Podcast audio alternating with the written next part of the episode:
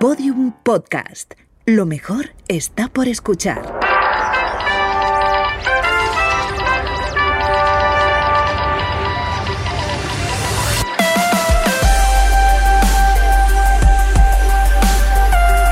Tentación a Medianoche, un podcast que homenajea la radionovela escrita por Rafael Barón en adaptación de su novela homónima y realizada para la cadena Ser en el año 1973.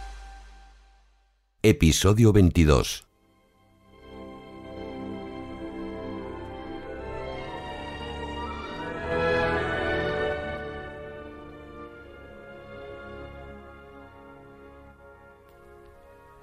Difícilmente hubiese podido hallar José Ramón otro lugar tan ajustado a sus necesidades profesionales como aquel estudio. Sin embargo, considerado desde un punto de vista personal, íntimo, al margen de su carrera, estaba lleno para él de inconvenientes, cosa que no había sabido prever en el momento adecuado, como ahora, demasiado tarde, lamentaba.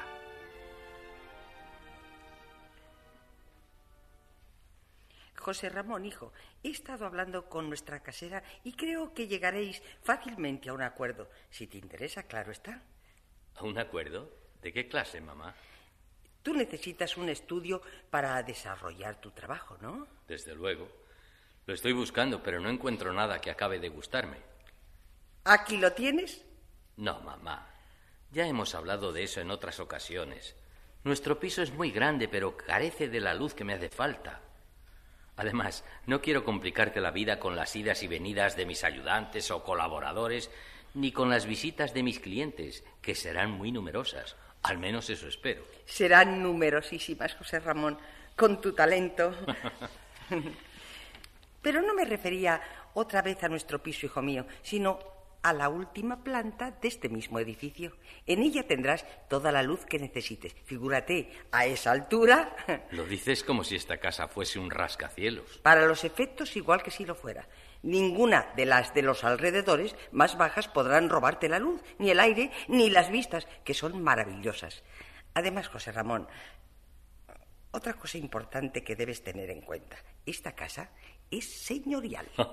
Sí, sí, no te rías. La apariencia, la primera impresión, uy, pesan mucho. Y cuando vengan a verte esos clientes de los que hablábamos hace un momento y se encuentren con este edificio señorial, porque lo es, José Ramón, en todo, desde el portal que parece la entrada de un auténtico palacio hasta el último piso donde estará tu estudio.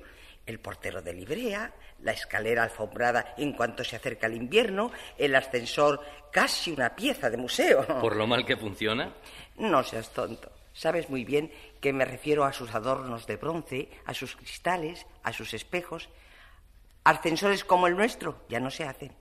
Bueno, en fin, al ver todas esas cosas, tus clientes se sentirán favorablemente impresionados. Y no se atreverán después a discutir el presupuesto. ¿Cuánto sabes, mamá? No te imaginaba tan calculadora, tan fenicia.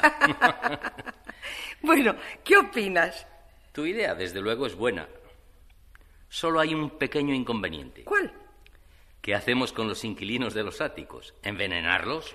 No será preciso llegar a tanto. Uno de ellos, don Francisco, deja el suyo. Le han destinado a Barcelona. Muy bien, pero con un solo piso no me basta. Ten en cuenta que se trata de un ático y que tiene terrazas, es decir, mucho espacio desperdiciado. Aunque ese espacio, todo hay que decirlo, sea en el buen tiempo el más agradable de la casa. De manera que el nuevo destino de don Francisco no resuelve mi problema. Pero si unes su piso al de la pobre Margarita, que ya está muy vieja y siempre anda quejándose de lo difícil que está la vida y de que no le alcanza para nada la pensión de su marido. Estás en todo, ¿eh? Y de todo he hablado con nuestra casera. A ella le encantaría, me lo ha dicho, ¿eh?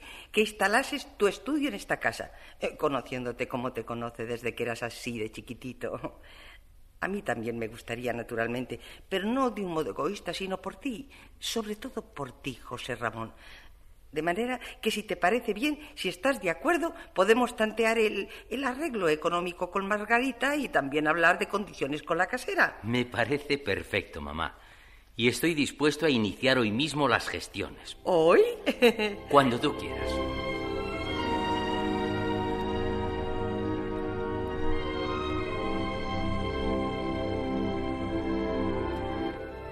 En aquella época, es decir, cuando instaló su estudio en la última planta de la casa donde vivía con su madre y sus hermanos, José Ramón no podía imaginarse cuánto lamentaría, años después, su determinación.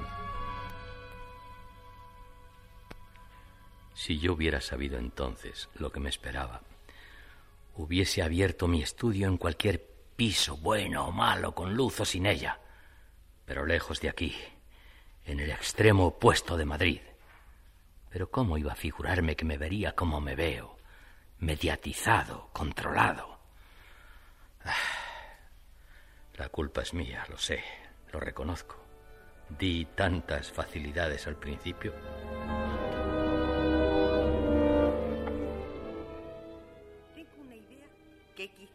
parezca buena también a ti, José Ramón. ¿De qué se trata? De instalar un teléfono directo interior que una tu estudio con nuestro piso. Así, cualquier cosa que quieras o necesites, o si nosotros deseamos decirte algo o darte cualquier recado urgente. Eh, te lo digo porque si te decides a instalar ese teléfono, ¿Cuándo mejor que ahora? Si esperas a terminar la obra, tendrás que soportar otra vez las molestias de los operarios, que harán seguramente algún estropicio en las paredes recién pintadas. Bueno, en fin, ya sabes, esa gente, por mucho cuidado que ponga, es de temer, José Ramón.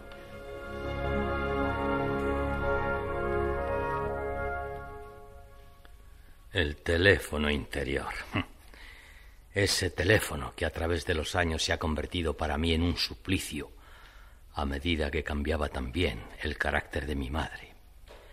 Porque ella ha sido siempre una mujer dominante, acostumbrada a hacer y a imponer su voluntad, pero no como lo es ahora, no de esta manera. Antes envolvía, persuadía, le llevaba a uno sin sentir al punto que le interesaba, o adoptaba un aire tan triste, tan doliente, que ni mis hermanos ni yo podíamos soportarlo. Solo en raras ocasiones nos hacía una escena, aunque recuerdo varias antes y después de la muerte de mi padre. Y cuando esto sucedía, cuando nos hacía una escena, nosotros nos sentíamos culpables y casi deseábamos morirnos por haber sido capaces de llevarle la contraria, de darle un disgusto, de, de, de lo que hubiera sido. Después, poco a poco, se hizo cada vez más arbitraria, más absorbente más tiránica. Sobre todo desde que mis hermanos se casaron y se fueron a vivir lejos de nosotros como si huyesen y nos quedamos solos. Sí, a partir de ese momento no me ha dejado prácticamente respirar. ¿De dónde vienes? ¿A dónde vas? ¿Qué has hecho esta tarde? ¿Vas a salir otra vez esta noche? ¿Con quién? Preguntas, preguntas y preguntas o insinuaciones y rodeos, mil veces peores que la curiosidad declarada. Y esas llamadas cada dos por tres, utilizando el dichoso teléfono interior. Y el andar husmeando en los muebles de mi cuarto y en mis papeles y... ¡Ah! Supongo, José Ramón, que no te habrá pasado por la cabeza la peregrina idea de que he sido yo quien ha revuelto tus papeles. ¿Quién si no? La muchacha. No creo que Inés se haya atrevido a andar en mi cartera. Y yo sí, ¿verdad? Buena opinión tienes de mí, hijo mío. Pero si no tiene la menor importancia, mamá. Allá tú con tus secretos. Por nada del mundo tocaría yo tu cartera. No tengo secretos. ¿No? Bueno, está bien. Si te empeñas, te creeré. Bueno, fingiré creerte, da lo mismo. No, mamá, no da lo mismo. ¿Qué quieres discutir? Oh, qué carácter el tuyo, José Ramón. ¡Qué carácter! Bien has hecho en quedarte soltero.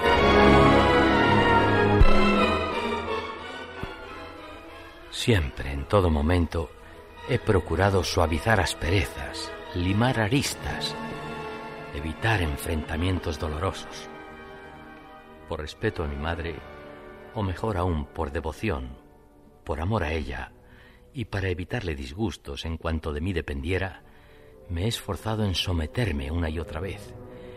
Me he doblegado a sus caprichos. He cedido, aunque interiormente ardiese en rebeldía como ahora me sucede también a pesar mío. Entonces, al principio, este sentimiento, el deseo de alzarme contra lo que me parecía y era injusto, resultaba en ocasiones más fuerte que mi buena voluntad. De ahí nuestras discusiones cada cierto tiempo.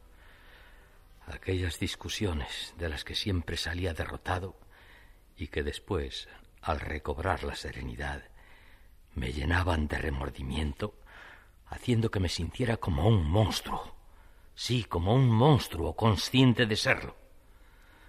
Sin embargo, aún me dolía, me atormentaba más la otra rebeldía, la rebeldía que no se manifestaba, la rebeldía latente, oculta bajo una hipócrita conformidad. Cuántas veces me obligaron las dos a buscar alivio y apoyo moral en el confesonario. No puedo evitarlo, padre, aunque después me avergüence y me arrepienta de las palabras que haya dicho o de mis pensamientos, hay momentos en que la impaciencia es superior a mí. Dígame, usted, como es lógico, querrá a su madre. Desde luego, siempre la he querido y la quiero, la quiero mucho. Por eso precisamente me indigna que ella eh, se valga de mis sentimientos para dominarme, para tenerme atado. Le indigna. Esa expresión al hablar de su madre. ¿Y dice usted quererla? Padre, yo... Eh, en cuanto al dominio que según sus palabras ejerce ella sobre usted, ¿no será mejor el deseo común a todas las madres de que sus hijos sigan el camino recto por ser precisamente el que mayor felicidad puede proporcionarles? De ese camino jamás me he desviado, padre, y ella lo sabe. Le consta. No es eso, padre. Le aseguro que no es eso. Entonces, en su opinión, ¿qué es? Egoísmo. Egoísmo. Ya sé que es horrible decir esto, pero... Es horrible decirlo, sí. Tan horrible, tan horrible como pensarlo. El egoísmo está reñido con la maternidad. En ese caso, ¿Qué puede justificar o explicar simplemente el disgusto que se llevó mi madre cuando se casaron mis hermanos? Creo que equivoca usted la naturaleza de su disgusto. A su madre no le apenarían esos matrimonios, sino el saber que tanto su hijo como su hija vivirían después de casarse fuera de Madrid, lejos de ella. Y ahora, ahora le preocupa la idea de que usted su primogénito pueda hacer lo mismo. No, padre. Yo ejerzo mi carrera en Madrid. No dependo de un destino como le ocurría a mi hermano, ni soy un hombre de negocios, igual que mi cuñado que tiene los suyos en Málaga. Y si me casase, en Madrid seguiría. Pero lo que a mi madre le preocupa, lo que no tolera, es es la posibilidad de que me enamore, de que forme mi propio hogar. Quizás tema que no fuese usted feliz en su matrimonio. ¿Lo han sido sus hermanos? ¿Lo son? Sí, desde luego. Me consta que Daniel es tan feliz con su mujer como Amparo con su marido. Pero lo son porque no viven en Madrid, porque porque se han puesto a salvo de la influencia de mi madre. Oh, son muy duras esas palabras, hijo. Lo sé, padre. Son duras y justas, reflejo fiel de lo que mis hermanos por separado me han dicho o me han escrito en diferentes ocasiones. Daniel, si quisiera, podría arreglar sus cosas fácilmente para ser trasladado a Madrid. Por su parte, Antonio, mi cuñado, durante su noviazgo con Amparo, proyectaba tener dos casas, una aquí, otra en Málaga, y vivir indistintamente, después de la boda, en los dos sitios. Renunció a su idea de acuerdo con mi hermana, al comprender tras una serie de experiencias desagradables que debían mantenerse alejados de Madrid, de de mi madre, si no querían arruinar su felicidad.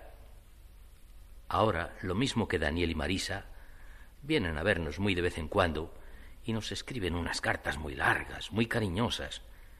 Pero cuando vienen, con la excusa de que no quieren molestar, ni dar preocupaciones, ni quebraderos de cabeza, se instalan en cualquier hotel, en casa nunca, y las visitas que nos hacen son cortas, muy cortas, de puro compromiso.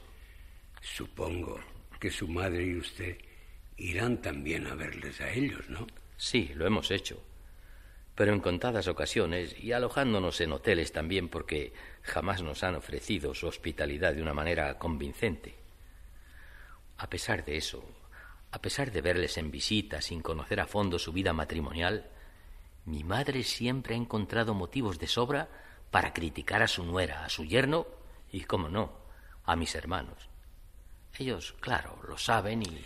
Deberían hacerse cargo, y usted también, de que las personas de edad tienen rarezas.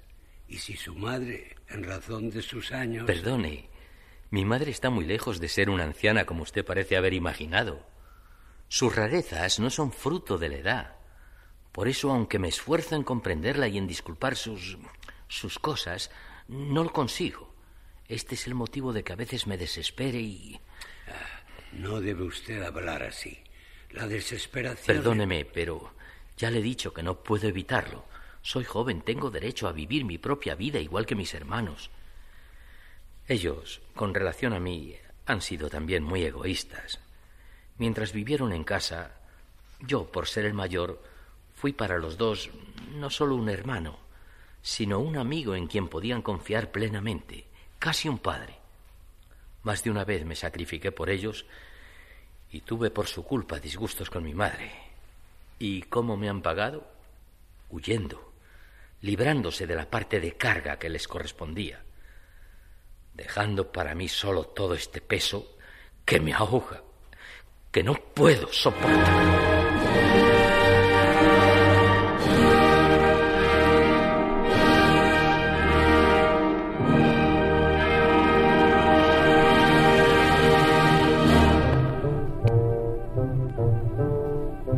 José Ramón solía recordar lo difícil que le había resultado unos años antes abordar con su madre el asunto, el problema que tanto le preocupaba. Ahora, solo en su estudio, evocó también por asociación de ideas aquel tiempo mientras leía muy interesado ciertos párrafos del folleto que le habían enviado, como a otras muchas personas, de la agencia turística. El nuevo producto de la doctora Aslan es una procaína más potencializada, más activa que la anterior, con efectos sumamente positivos en el restablecimiento de las funciones intelectuales, en la prevención de la arteriosclerosis y del envejecimiento cerebral. Los éxitos ciertos de la Escuela Rumana de Geriatría, al igual que el prestigio personal de que goza en el mundo entero la doctora Aslan, han despertado el más vivo interés universal. José Ramón interrumpió momentáneamente la lectura para meditar una vez más, buscando la excusa, la justificación o el camino que le hacía falta.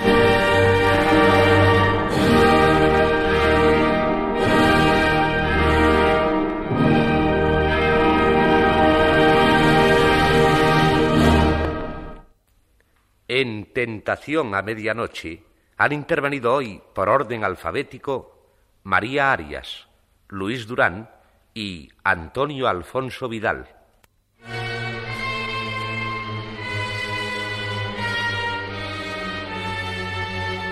Narrador Julio Varela. Realización musical Enrique Aroca.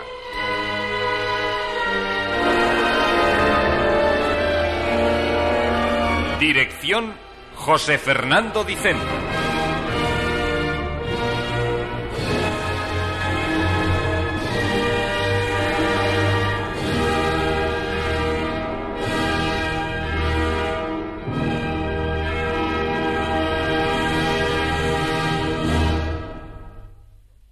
Una superproducción de la cadena Ser para Danone, Fontaneda y Majefesa.